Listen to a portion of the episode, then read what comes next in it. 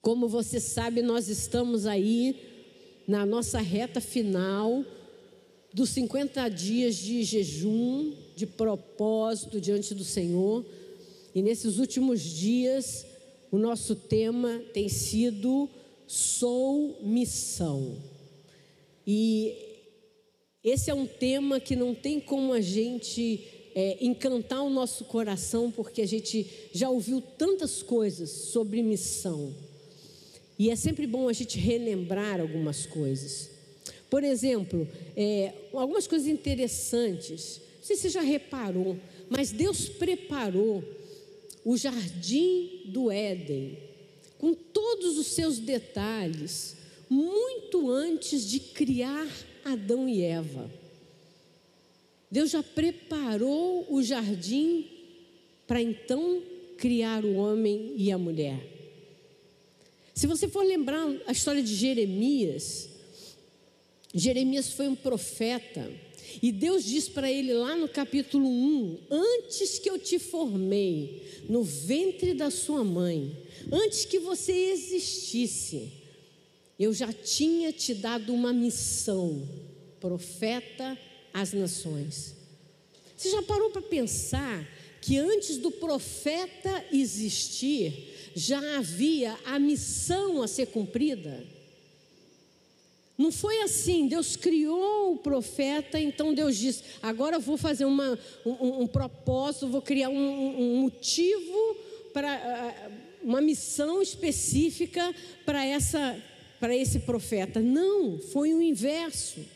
Foi a partir de uma uma necessidade do coração de Deus, se é que a gente pode, dizer assim, quando Deus detectou uma necessidade, Deus formou um profeta e deu a ele todas as habilidades para que ele cumprisse aquela missão. Deixa eu te dizer uma coisa muito importante. Muito antes de uma igreja existir, existe a missão que Deus deu àquela igreja. Antes mesmo de nascer no meu coração, no coração do pastor Ricardo, o desejo de, de uh, a ideia de, de formar numa igreja, de nascer numa igreja chamada Oficina de Vidas. Essa missão já tinha sido dada, já estava no coração de Deus muito tempo antes. Porque a missão vem antes do profeta, a missão vem antes da igreja, a missão vem como um propósito, um motivo pelo qual a igreja existe. Se você parar para pensar, você, muito antes de você nascer, Deus já tinha uma missão estabelecida para você. A gente costuma dizer um propósito para, para o qual você iria nascer que função, que, que, que razão você teria nessa geração, ah, no meio da família que você está, enfim, que propósito seria esse? Que missão seria essa? Antes de uma igreja nascer, nasce uma missão. Você pode imaginar isso? Porque na cabeça da gente é o contrário, né? A gente acha assim: nasce uma igreja e aí Deus dá uma missão àquela igreja. Não. Primeiro, Deus tem uma missão pronta. E ele diz: Eu vou criar uma igreja, um corpo de Cristo, que vai se reunir nessa determinada geografia, para cumprir essa missão, porque existe uma necessidade, existe uma carência. Então, eu vou formar uma, uma igreja com esse perfil, com esse, com esse modo de pensar, para que cumpra a missão que precisa ser cumprida. Antes de haver oficina de vidas, já havia uma missão a ser cumprida. Muito antes da gente sequer imaginar esse lugar, a coisa funciona mais ou menos assim: Deus cria a missão, então Deus cria a ideia, nasce no coração das pessoas a ideia, as pessoas agregam e, e somam aquela missão. E aí, por fim, o último passo é quando a geografia acontece. As paredes, a, a, o terreno, as cadeiras, as coisas.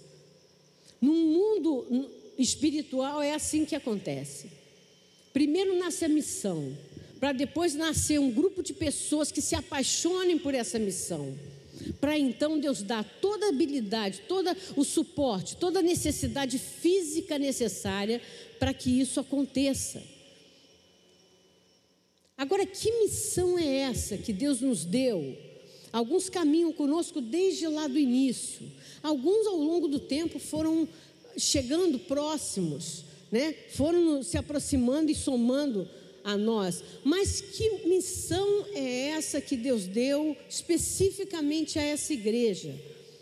Que quando nós começamos a sonhar com esse lugar, com esse ministério, a gente começou a, a, a vem no nosso coração o sentimento de que a missão é essa. Nós temos uma, um, um foco, nós temos um objetivo, nós precisamos alcançar esse lugar. Nós precisamos é, é, cumprir esse alvo. Abra sua Bíblia lá em Mateus 28. Nós vamos ler do 18 até o 20. Mateus 28, 18 e 20. Esse texto é um texto em que Jesus já está se despedindo, é das últimas coisas que Jesus está fazendo. E ele está então falando com seus discípulos os seus últimos recados. Sabe quando você vai viajar e você reúne a família e você dá as últimas recomendações? Mãe é ótima para fazer isso, né? Dá as últimas recomendações. Oh, cuidado com o fogo, não esquece que o horário tal, o remédio você quer, né? Foi mais ou menos nessas circunstâncias, Jesus está no finalzinho já prestes a ser levado para ser é, morto na cruz, ele reúne os discípulos e ele dá uma, um, um resumo do que era o mais importante e que seus discípulos precisavam aprender. Foi esse texto que nos embasou, nos impulsionou, nos moveu para formar essa igreja. Abriu aí, 28, Mateus 28, de 18 a 20. E diz assim: Então Jesus aproximou-se deles e disse: Foi-me dada toda a autoridade nos céus e na terra. Portanto, vão e façam discípulos de todas as nações, batizando-os em nome do Pai e do Filho e do Espírito Santo, ensinando-os a obedecer a tudo que eu ordenei a vocês, e eu estarei sempre com vocês até o fim dos tempos. Veja que coisa interessante, porque ele começa dizendo assim: primeiro, toda autoridade me foi dada, e eu entrego a você que é igreja essa autoridade. Então, resumo da ópera: ide, Fazei discípulos de todas as nações. Quando ele fala isso, ele está dizendo todo tipo de gente, todo, todo o, o, o, toda a tribo que existe, todas aquelas pessoas, todas as pessoas de não só nações, nações, mas pessoas que tenham estilo de vida diferente, pessoas que tenham um perfil diferente, todas as nações. Façam discípulos de todas as nações, batizando em nome do Pai, do Filho e do Espírito Santo, ensinando a palavra de Deus, a obedecer tudo que eu ordenei a vocês. Agora, olha que promessa maravilhosa. Meu querido, essa tem sido uma, uma promessa que tem estado no nosso coração, no meu em particular, durante todos esses anos de ministério porque é a palavra do Senhor. E diz: E eu estarei sempre com vocês, até o fim dos tempos. Com muita gente, com pouca gente, com estratégia A, B ou C, com, com pandemia, sem pandemia, todos os ministérios atuando ou só alguns Eis que estou convosco, eis que sempre estarei com vocês até o final dos tempos. Existe uma base, existe uma, uma, uma raiz, que é a missão que Deus nos deu. Essa igreja nasceu em 2003, eu repito sempre porque para alguns é novidade. Essa igreja nasceu no, no ano 2003 com esse fervor no nosso coração de alcançar todas as tribos, todos aqueles que precisariam de conserto, por isso o nome oficina de vidas. Famílias que precisam de conserto, pessoas que precisam de conserto, filhos, ministérios, aqueles que precisam de conserto. E a missão, desde o início, era esse texto. A sua missão é: vá, prega o evangelho, gera conserto a partir da palavra, do comprometimento com Deus, em qualquer situação, porque eu te respaldo, eu estou convosco todos os dias da sua vida. Essa foi a missão que Deus nos deu e foi debaixo. Eu acho até que está no nosso estatuto, não está, não, Andréia? Esse texto, pelo menos tinha antigamente. O texto específico, e foi o texto que Deus nos deu a direção. Então, meu querido, essa missão, esse arder no nosso coração, nasceu muito antes sequer que a gente pensasse no ministério como nós hoje temos aqui. Essa, essa missão não muda. Missão é alguma coisa que continua a mesma, é a base, é o fundamento, é o alicerce. Estratégias podem ir e vir, situações podem mudar, e a gente sabe, as estações mudam, os tempos mudam, mas a base continua a mesma. A missão continua sendo a mesma. Sabe por quê? A missão é maior do que nós. A missão é maior do que todas essas cadeiras cheias ou todas essas cadeiras vazias. Você entende isso? Vai além, vai muito além do que o que nós estamos vivendo hoje, do que tempo de pandemia, pós-pandemia, circunstâncias que aconteçam. Vai muito além disso, porque nasceu muito antes. Primeiro nasce a missão. As pessoas vão aderindo a essa missão. Até hoje você está aqui porque existe um propósito, um rumo, um alvo. E as coisas vão acontecendo. Quando Deus separa Jeremias, ele diz: Jeremias, eu vou te separar para que você seja profeta. Deus sempre nos dará toda a habilidade necessária para cumprir a missão que Ele nos deu para fazer. Nunca vai faltar nada. Às vezes as coisas ficam um pouco mais difíceis, às vezes é, é, ah, há uma necessidade maior de pessoas, de circunstâncias, enfim. Mas Deus nunca vai deixar faltar para que aquilo que foi a missão dada se concretize, aconteça, quer seja em 2003, quer seja em 2013, quer seja 2007, quando nós perdemos o pastor, quer seja 2021 que nós estamos. O tempo que for, o momento que for, a missão permanece. E as habilidades necessárias são sempre dadas ao Senhor. Essa semana eu, eu pensava um pouquinho sobre a águia. Você sabe que a águia tem muito paralelo com textos bíblicos, né? palavras da, da Bíblia que falam da águia. E a águia é um animal, é um pássaro que tem a, as, as asas mais fortes é, de todos os pássaros. É, toda estrutura óssea, é, muscular, é extremamente forte porque é um pássaro feito para voar voos altos e longos. Eu creio que não existe nenhum outro pássaro que tenha a capacidade que a águia tem de voar tão alto e tão longe quanto a águia. Não sei, né? Meu, conhecimento de biologia não vai a tanto assim.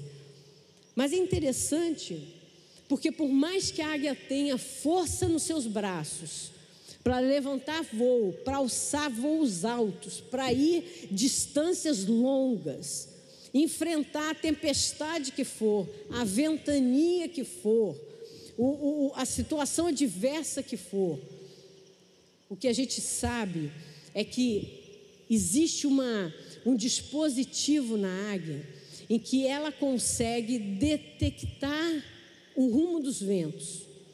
E ela então é, caminha, ela voa em direção, aproveitando o embalo dos, dos ventos, para que ela tenha mais altura e mais velocidade. Você sabe que é assim conosco?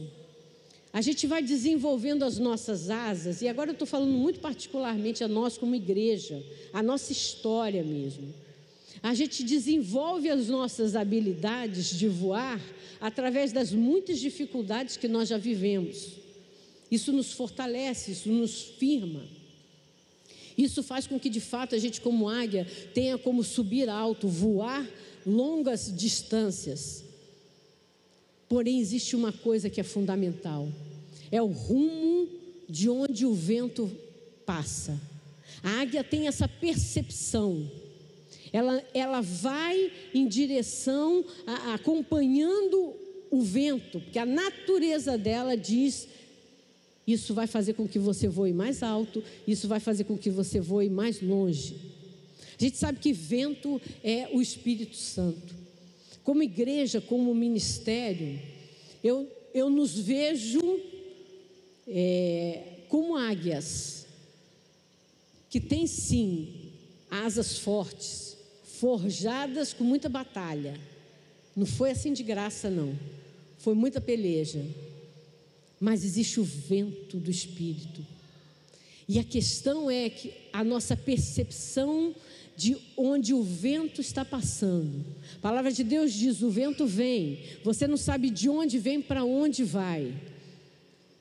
Mas você tem que estar alinhado com esse vento, porque quando ele passa, ah, meu querido, você pode estar num voo baixo, que o vento te leva para voos altos e voos bem longos. Deus nos deu asas fortes, meu querido, para voarmos alto. Agora eu quero falar com você pessoalmente.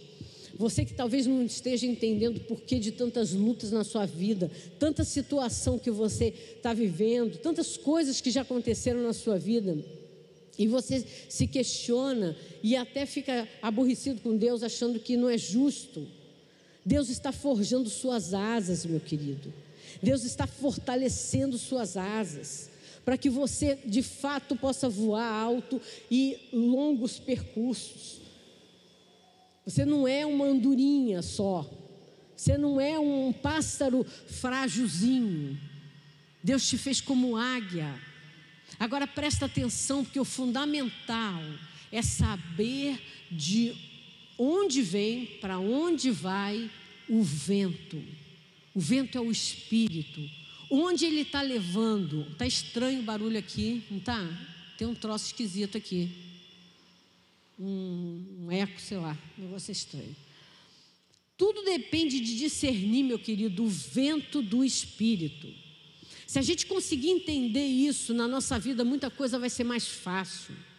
Porque às vezes a gente, como águia, a gente está ali batalhando contra o vento, se, se, é, é, é, se cansando, tentando e não conseguindo alcançar é, caminhos é, longos, porque você está batendo, dando murro em ponta de faca. Se você consegue ter esse discernimento de onde o Espírito está movendo, o que ele está é, fazendo, para onde ele está se movendo, meu querido, fica muito mais fácil de caminhar. E não ir contra o vento. Às vezes, há momentos em que os voos são baixos. Às vezes o voo é baixo, às vezes o voo é devagar, às vezes o voo é tão curtinho, mas há momentos que Deus te faz subir como águia para lugares altos, acima da tempestade. e faz com que você voe e voe alto e voe longas distâncias com rapidez. É um texto que eu quero ler com você, Salmo 147. Abra sua Bíblia, por favor, Salmo 147, versículo 15. Que vai falar justamente sobre essa velocidade. Salmo 147, 15.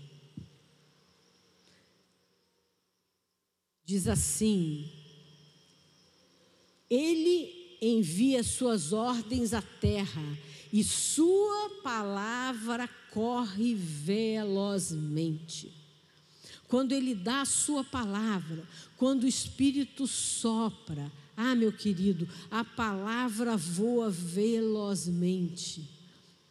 A missão é cumprida de forma veloz. Há momentos que a missão acontece de forma lenta. Há momentos que a missão está num voo baixo. Há momentos que a missão está em voo alto e, e, e longo. Há momentos para tudo. A missão é mais importante do que a própria vida, do que a própria existência da igreja. Até porque a igreja não existe se não houver uma missão específica. Então, é, é, é, nada pode acorrentar a missão que Deus nos deu. Esse é o tema da nossa palavra de hoje. Nada pode acorrentar a missão que Deus deu a essa igreja. E eu quero te dizer, meu querido, que você é parte dessa igreja. Você que está online, você que talvez não, não tenha vindo ou vai assistir em algum momento. Você faz parte disso. E a missão não pode ser acorrentada, porque ela é mais importante, ela é mais forte, até mesmo do que a igreja em si. Instituição, quatro paredes, mais importante do que qualquer coisa. Quando a gente lê lá em Atos 12, 24, no início,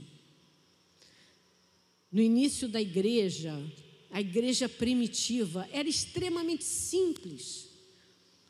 E nasceu a partir de uma missão que Deus deu antes de sequer que eles soubessem o que era ser igreja. Não existia igreja quando Jesus escreveu esse texto de Mateus. Eles nem sabiam o que era. E eles começam a, de uma forma muito simples a se reunir. Atos 12, 24 diz: Entrando, eh, entretanto, a palavra do Senhor crescia e se multiplicava. De uma forma muito simples, as pessoas se reuniam de casa em casa. E no templo, no templo ainda da época de Jesus, o templo de Salomão, no caso, no templo que veio depois de Salomão.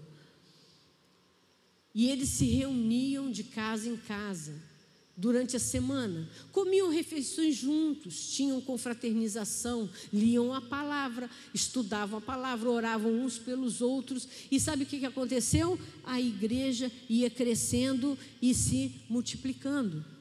Atos vai dizer, Deus ia mandando, trazendo as pessoas à medida do que simplesmente a águia abria suas asas e voava na direção do vento. Era simples assim. Não tinha nada de misterioso, nada diferente do que nós hoje não temos é, nas nossas igrejas. Quando é que a gente às vezes acorrenta uma missão? Às vezes, meu querido, quando a gente se esquece que temos uma missão que é o foco principal. Às vezes, quando é, a gente perde o alvo, a gente começa a ter tantas outras prioridades e a gente perde o alvo. Temos uma missão. Qualquer coisa que se faça tem que ser em prol dessa missão, desse objetivo de onde vamos chegar. Alcançar tribos e nações, alcançar todo tipo de gente. Eu quero te perguntar uma coisa. Você olhando para a gente como igreja, você acha que nós somos uma igreja acolhedora? Que qualquer pessoa que entre aqui vai se sentir acolhida? e não excluída.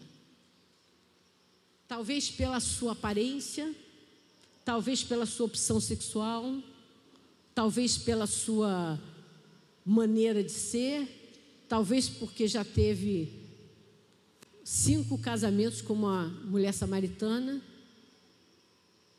Será que igreja é esse lugar que de fato tem caminhado para alcançar todo, tri, todo tipo de tribo, de nação, de nicho de pessoas? Ou será que as pessoas que passam ali fora olham aqui para dentro e dizem assim: ah, esse é um lugar que não me, que eu nunca vou entrar, que eu não pertenço, porque eu não tenho, eu sou uma pessoa é, é, errada, cheia de pecados, cheio de defeitos. Esse lugar não é para mim. Se é esse o sentimento das pessoas que estão ao nosso redor em relação a nós, nós não estamos cumprindo a nossa missão. Nós não estamos alcançando o alvo objetivo principal. Porque se eu perguntar aqui, eu conheço muitas carinhas, conheço muitas histórias. E eu sei de muitos com histórias que entraram nessa oficina todo quebrado, todo errado, cheio de defeito. E foi abraçado e foi acolhido e hoje está restaurado. Ah, meu querido, é isso que nós precisamos entender.